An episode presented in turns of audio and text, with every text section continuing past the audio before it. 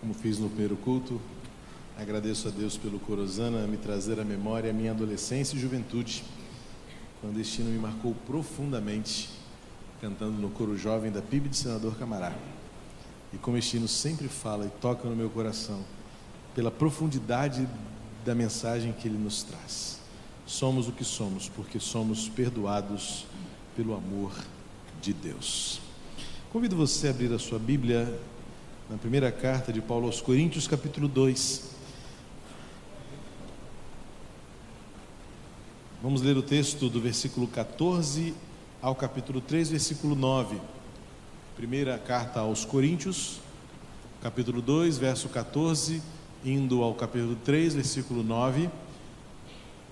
Naquele exercício que eu sempre proponho a você fazer de ler a Bíblia além dos numerozinhos tentando entender e recuperar que ela foi escrita como uma carta, um texto direto, e os versículos foram colocados muitos séculos depois pelos editores, que é uma ferramenta muito útil para a gente se encontrar, saber onde está a ideia que queremos destacar, mas algumas vezes, evidentemente poucas, comparativa, comparadamente às vantagens. Ah, ajuda mais do que atrapalha, mas algumas vezes acaba atrapalhando a entender a unidade do pensamento, especialmente porque o apóstolo Paulo tem uma característica literária muito, não quero faltar com respeito ao apóstolo, mas muito prolixa, mas é verdade. Paulo estende o seu pensamento lá longe, e de vez em quando ele vai e volta, e você fala, não, mas do que, que ele está falando mesmo? Por isso que os versículos às vezes acabam atrapalhando. É, porque o Paulo tem um pensamento coordenado, muito ligado, e às vezes ele coloca ideias no meio como se fossem apostos, né, e, e explicações, para depois voltar ao que ele estava dizendo lá antes. E, e por isso é um desafio, muitas vezes, interpretar correta e adequadamente os ensinamentos do apóstolo. A Bíblia, na verdade, é uma ciência tão linda eh, e fascinante, justamente por essas peculiaridades de um texto escrito há tanto tempo. Se considerarmos o Antigo Testamento há milhares e milhares de anos passados, mas cuja essência, cujo ensinamento continuam atuais. É maravilhoso pensar num livro inigualável, singular, como as Escrituras Sagradas, que escrita há tantos milênios, continua sendo atual, relevante, preciosa para o nosso coração ainda hoje. Primeira carta aos Coríntios, capítulo 2, Paulo vai instruir a igreja que lhe deu muito trabalho. Sim, a carta aos Coríntios, na verdade, a cidade de Corinto foi um grande desafio uh, missionário e eclesiástico para o apóstolo Paulo. Era uma cidade multicultural, era uma cidade muito desafiadora no seu contexto uh, religioso, era uma, uma realidade também muito secularizada muito materialista por conta do mercado, era uma cidade portuária. Então, a especificidade da cidade de Corinto faz com que aquela igreja trouxesse o apóstolo Paulo, em particular, grandes dificuldades no, no, no cuidado com aquelas pessoas. A influência de ideias externas, o perigo do assédio do mundanismo, o jeito mundano de ser invadindo o contexto eclesiástico, ah, as muitas ideias que, plur, que multiplicavam-se. Tem hora que o cansaço pega e a língua não sai de jeito nenhum, então você tem que encontrar uma, uma saída no, no próprio vocabulário, né?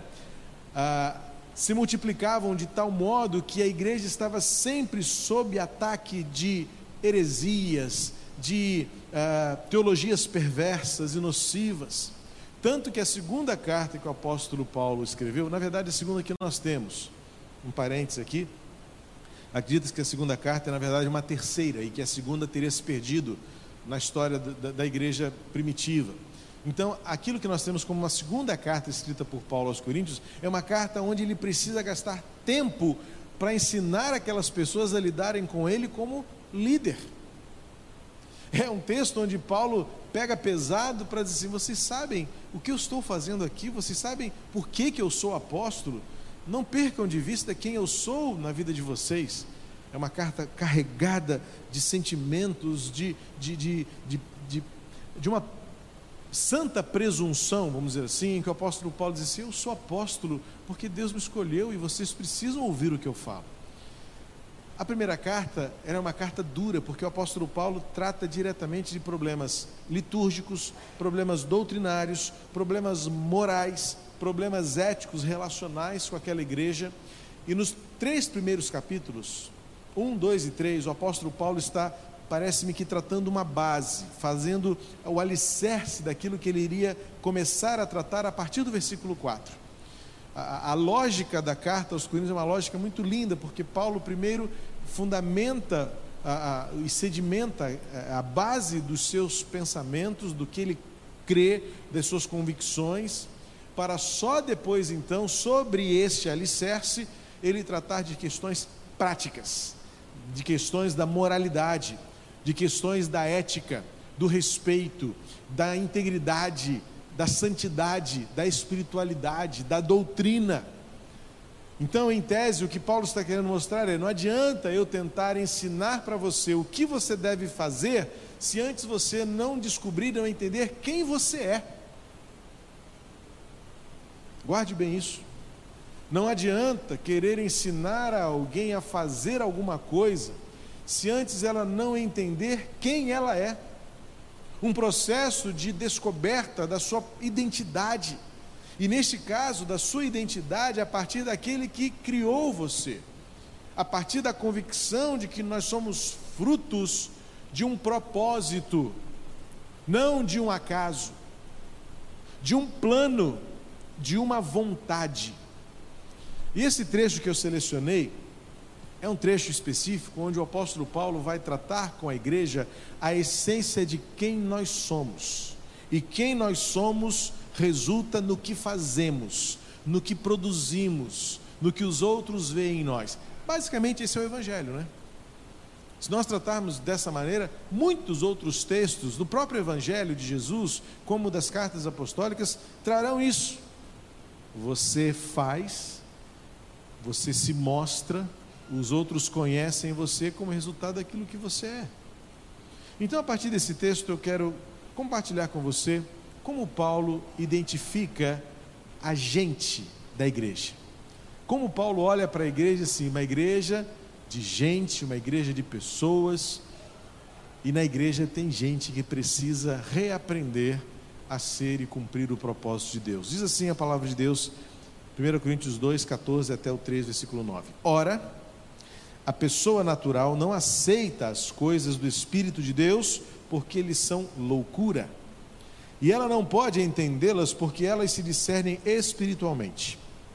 Porém, a pessoa espiritual julga todas as coisas, pois ela não é julgada por ninguém. Pois quem conheceu a mente do Senhor para que a possa instruir? Nós, porém, temos a mente de Cristo. Eu, porém, irmãos, não pude falar a vocês como a pessoas espirituais, e sim como a pessoas carnais, como a crianças em Cristo. Eu lhes dei leite para beber, não pude alimentá-los com comida sólida, porque vocês ainda não podiam suportar, nem ainda agora podem, porque vocês ainda são carnais. Porque se há ciúmes e brigas entre vocês, Será que isso não mostra que são carnais e andam segundo os padrões humanos? Quando alguém diz eu sou de Paulo e outro diz eu sou de Apolo, não é evidente que vocês andam segundo padrões humanos? Quem é Apolo e quem é Paulo? São servos por meio de quem vocês creram, e isto conforme o Senhor concedeu a cada um. Eu plantei, Apolo regou, mas o crescimento veio de Deus. De modo que não, nem é o que planta alguma coisa, nem o que rega, mas Deus que dá o crescimento. Ora, o que planta e o que rega são um, e cada um receberá a sua recompensa de acordo com o seu próprio trabalho, porque nós somos cooperadores de Deus e vocês são lavoura de Deus e edifício de Deus. É importante você entender esse texto, primeiramente, identificando as pessoas. De quem Paulo está falando, a quem se refere os pronomes que Paulo utiliza como eu, nós e vocês, para que a gente consiga colocar as coisas nos seus devidos lugares, para que você consiga compreender o que esse texto tem a ver conosco hoje. Primeiro, porque Paulo vai referir-se a três tipos de gente, a três tipos de pessoas. Paulo começa no versículo 14 dizendo que ele conhece pessoas que são naturais, o homem natural. Depois, no versículo. Uh, no versículo. As vésperas de fazer 49 anos, você fica assim, né? Depois, no versículo 15, ele vai se referir a pessoas espirituais. Então, olha bem, Paulo já faz uma dicotomia, apresenta aqui um, um, um, um contraste. Pessoas naturais, pessoas espirituais. E Paulo já os designa. As pessoas naturais são aquelas que não discernem as coisas que vêm de Deus. Pessoas que rejeitam a sabedoria do alto. Se você olhar o capítulo todo, antes Paulo está falando sobre a sabedoria que vem do alto, como fruto de quem? Do Cristo crucificado. Então veja, para Paulo, o que ele chama de pessoas naturais são pessoas que vivem, são pessoas que respiram, são pessoas instintivas, são pessoas que, na sua naturalidade, passam por aqui mas nunca conseguiram compreender quem Deus é e o que ele faz. Porque essas coisas, segundo o apóstolo Paulo, no versículo 14, só conseguem se entender por meio do Espírito. Recentemente eu ouvi uma palavra do pastor Fausto Vasconcelos, meu amigo, nosso presidente da Convenção Brasileira, por muitos anos pastor da PIB do Rio, pastor de algumas das minhas ovelhas hoje. hoje pastor da Igreja da Liberdade em São Paulo. Ele, eu já bebi toda a minha água, por isso que eu estou desse jeito. por favor. Uh, por isso, e ele então pregando sobre Romanos 1, quando fala que a cruz é o quê? A mensagem da cruz é loucura para quem? Para os que perecem. Veja que é o mesmo apóstolo Paulo. Ele perguntou para um grego cristão. Ele foi à Grécia e também almejo um dia poder fazer isso, conversar com um grego para perguntar algumas coisas sobre o grego, para o grego, deve ser fantástico isso. E ele perguntou: escuta, como é que soa para você, grego, dizer que a cruz é loucura? Falar do Cristo ressurreto, do Evangelho. E aí o grego respondeu para ele com uma ilustração: ele disse assim, Fausto, seu pai é vivo ainda? Ele disse: Não, meu pai morreu no ano tal. Ele está sepultado onde? Ele disse: Ah, lá no cemitério. É, em São Paulo, esqueci agora, Redentor, cemitério Redentor em São Paulo. E aí o grego disse para ele assim: Imagina se alguém abordasse você na rua e dissesse assim: Fausto, eu vi o seu pai. Você já ia dar um passo para trás. Como assim? E ele estava andando na Avenida Paulista. Fausto, o que você responderia? Qual seria a sua interjeição de resposta? Você está maluco? Essa é a conotação do que é absolutamente ilógico do que é absolutamente improvável, do que é absolutamente inconcebível, mas para aquele que crê é uma realidade. Ou seja, a nossa experiência de dizer eu creio em Cristo vivo, a minha esperança está firmada naquele que vive, o meu amor e a minha fé, a segurança que eu tenho é porque a minha alma está ancorada no Deus Altíssimo tem gente que vai dizer, tu está maluco. Quantas vezes você já não ouviu isso? Isso é paranoia. Sim, alguns vão te chamar de paranoicos, porque a gente conversa com o invisível, a gente fala com o que não existe, a gente fala do que não vê. E a Bíblia já dizia isso. Sim, vão chamar vocês de loucos. É tão maluquice que alguns já até cantaram: Pode tudo não ser verdade, mas já teria valido a pena só pela, por esta vida com Jesus aqui. Mas ainda mais que eu creio que tem a eternidade depois. Aí fica tudo de bom. Para Paulo, as pessoas que não conseguem compreender são designadas por ele como pessoas naturais. Olha, veja bem, interessante que Paulo não falta com respeito, Paulo não, não, não subestima a inteligência, Paulo não, não trata com preconceito. Presta bem atenção nisso, tá? É importante que você entenda a razoabilidade do que o Evangelho faz conosco. Paulo não é truculento, Paulo apenas faz assim: é uma pena, essas pessoas não conseguem compreender, elas não alcançam. E eu até completaria se Paulo me autorizasse, eu diria assim: e eles não sabem o que perdem. Esse é o contexto de que Paulo diz, obrigado, Beth. Essas verdades só se discernem pelo Espírito Santo. Então, quem não tem o Espírito Santo não vai nunca entender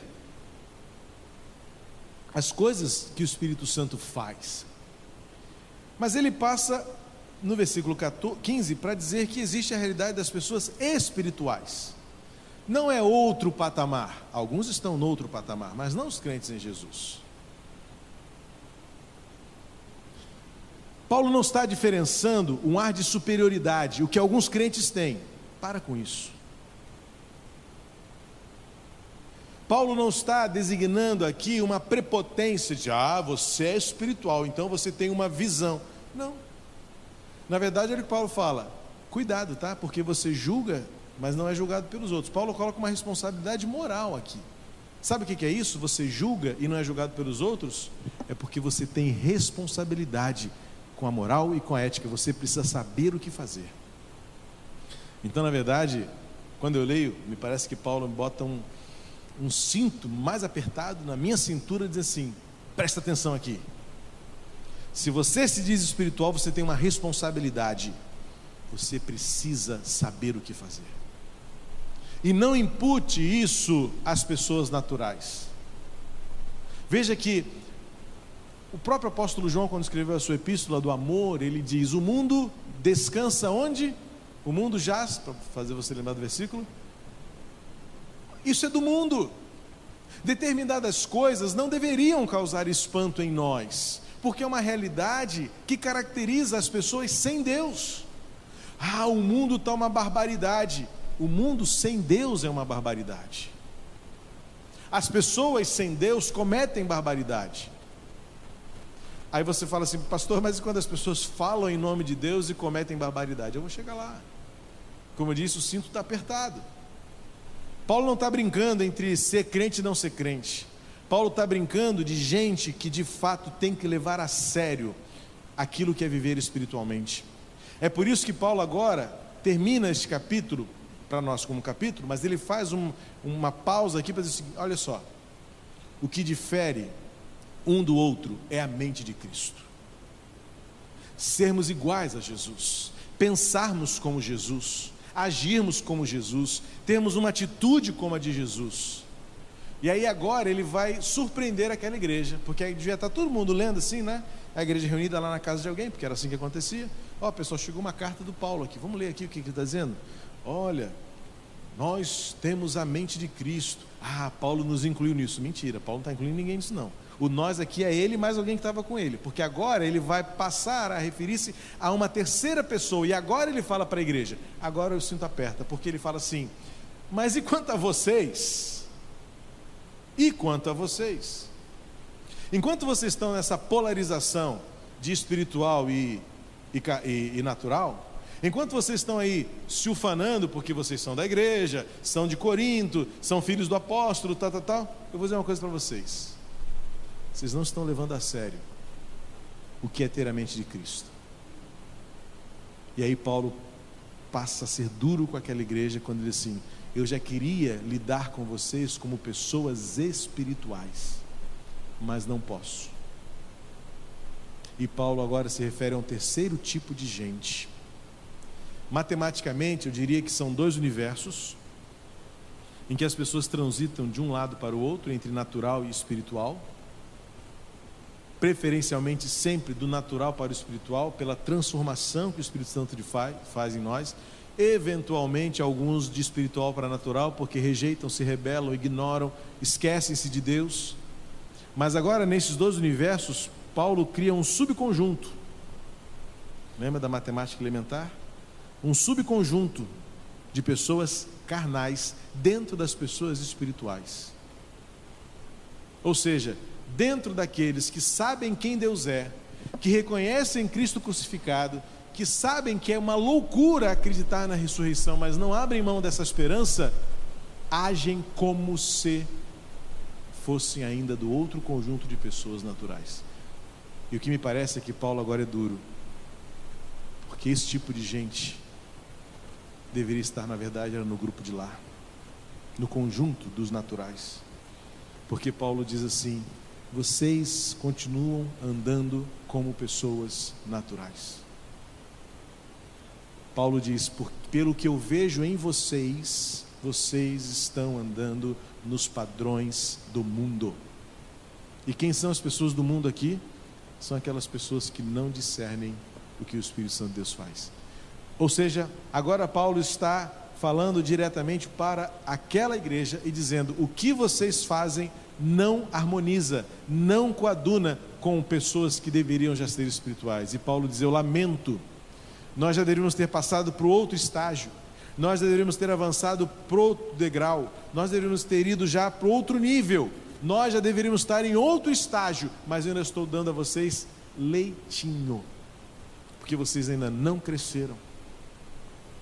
E falta a vocês maturidade.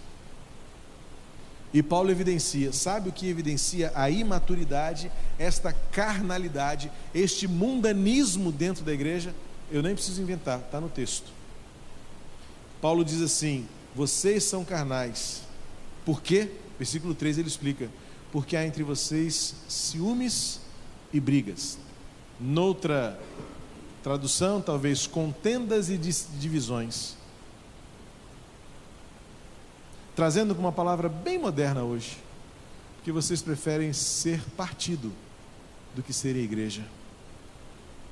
Ou mais ainda, se você não quiser trazer o contexto político partidário, porque isso dá problema, porque vocês preferem fazer grupinhos entre vocês do que serem corpo. Porque vocês preferem viver em função das preferências e dos gostos de vocês, do que abrirem mão e serem um só. E Paulo diz: vocês mostram isso e isto é andar segundo o padrão do mundo. Igreja de Cristo, o avivamento não vai vir em datas e horários marcados. E o avivamento que eu espero não é o avivamento desta comoção generalizada, mas é um avivamento onde a igreja vai voltar a ser igreja, onde você e eu andaremos juntos, ainda que possamos pensar diferentemente de algumas coisas, mas temos uma coisa que nos une, que é a mente de Cristo. A mente de Cristo nos faz corpo de Cristo. E aí Paulo exemplifica ainda mais, mas espera aí, Paulo, a gente está brigando por quê? Não, estamos aqui abraçadinho, estamos cantando junto, a gente canta Somos Um pelos laços do amor de mãos dadas, a gente canta é, Como é precioso irmão está, e aí a gente junta todo mundo, Paulo. Aí Paulo exemplifica. Sabe o que, que eu vejo entre vocês? Vocês estão preferindo um determinado líder ou outro, e aqui poderia ser muito bem uma doutrina, a outra. Vocês estão divididos, vocês não sabem o que é ter unidade. E Paulo usa como exemplo para provar que havia ciúmes e brigas dentro daquela igreja, usando nomes. Vocês falam, ah, porque um disse que é de Paulo, outro fala que é de Apolo, outro, Paulo, outro fala que é de Cefas, que é uma referência a, a, a Pedro. Para com isso. Vocês devem andar como um só corpo. Para com esse, com esse jeito de ser que Paulo diz assim: evidencia que vocês ainda estão dominados pelos padrões do mundo e não olham para o Cristo crucificado. Não há referência que os una, que os coadune, que os harmonize, que os, que os reagrupe. E Paulo diz: isso não é, não é espiritual. E Paulo afirma no versículo 5 o que seria a tese central. Ou nós aprendemos a sermos servos para que todos creiam em Jesus, ou a gente vai estar insistindo, fingindo que é espiritual, mas na verdade sendo carnal, que nada mais é do que homens naturais, vestidos de uma roupagem religiosa. Quando eu leio esse texto, o que eu percebo é esta, esta referência que Paulo faz. Sabe qual é a diferença de quem é espiritual, mas age como o mundo? Nenhuma para aqueles que afirmam categoricamente que são naturais, que não acreditam. é o que eu costumo chamar do ateísmo funcional. Você diz que acredita em Deus, mas vive como se ele não existisse. Você diz que ama Jesus, mas não se importa com o que ele pensa. E não ama o seu irmão, não ama a sua igreja, não ama os perdidos, não ama esses que precisam conhecer o discernimento que a sabedoria do alto vem. E então Paulo diz: não há Paulo, não há Apolo, não há nenhum que seja mais importante do que aquele que dá o crescimento. Veja que o jeito certo de ler o versículo 8, versículo 7, desculpa, é assim: de modo nem o que planta, nem o que colhe é. Olha que a ênfase está no verbo ser. Não é a questão da função. Se você observar bem, a redação não é assim: ah, não é quem planta, não é quem colhe, isso não importa. Não. A ênfase está no ser. Não é, não o que planta, muito menos o que colhe. Sabe quem é? Quem dá o crescimento? Deus. E enquanto nós não convergirmos para aquele que efetivamente é, significa olhar para a eternidade, para os valores, princípios e preceitos que permanecerão além de nós, porque a gente passa. Esse tempo passa, os que vieram antes de nós passaram. Aqui está um memorial de que nós hoje somos fruto daquilo que outros fizeram. Ficaram as lembranças, mas outros tiveram que fazer e refazer. Depois de nós, outros virão. Alguns domingos preguei no culto da noite sobre tendas e altares. Porque Deus, quando chamou Abraão para sair da sua terra e ir para uma terra que Deus mostraria, o texto diz que ele construiu altares e viveu em tendas. Nós hoje queremos oferecer para Deus tendas e viver em altares. Paulo está dizendo isso, nós estamos tão preocupados com quem planta, com quem rega aí, criando divisões entre nós, porque eu prefiro fulano, beltrano, isso é o que importa. Paulo diz: parem com isso. Ou vocês assumem uma postura de servos reconhecendo que Deus é, para se tornarem tão somente edifício de Deus e lavoura de Deus. E Paulo então termina: sabe o que nós somos no final de contas? Apenas ajudadores de Deus. E se Ele quiser, por misericórdia, Ele que nos use. Ele que nos use. Porque Deus nos edifica e Deus planta em nós para que nós frutifiquemos nessa geração. Seja assim conosco, igreja, neste ano em que o nosso desafio é o serviço é você engajado, é você disponível, é você comprometido. Mas para que isso aconteça é necessário que nós não sejamos apenas carnais, mas sejamos espirituais. E a espiritualidade se mostra pelo jeito de viver. Não é contemplativo, não é na comoção de um culto, não é na exuberância de um templo, não é na beleza de uma estrutura, não é muito menos na na, na presunção de uma religiosidade impoluta, imaculada. Não, é de um coração quebrantado que está disposto a andar do lado de alguém, de ser vida para alguém. E como Paulo e Apolo, somos apenas servos. E servos pelo meio de quem, ou por meio de quem, alguém crerá.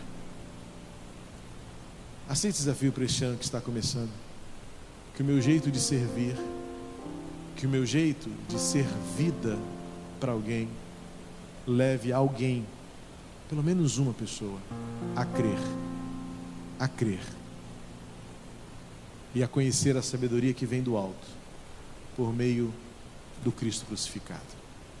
Pai querido, que esta tua palavra ecoe, ressoe em nosso coração que todos nós, Pai querido, possamos buscar o alvo de sermos espirituais, vencendo a carne, agindo nos padrões do Teu reino, vencendo a tentação de adotarmos os padrões do mundo, porque o que mais importará é sermos igreja, sermos Teu povo. Usa, portanto, Pai, cada momento que a Tua palavra nos falar, para que possamos como servos, sermos teu edifício e tua lavoura nessa geração.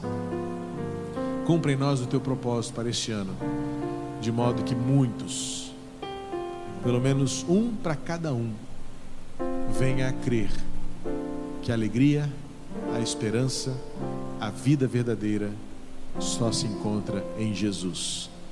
No nome de quem nós oramos.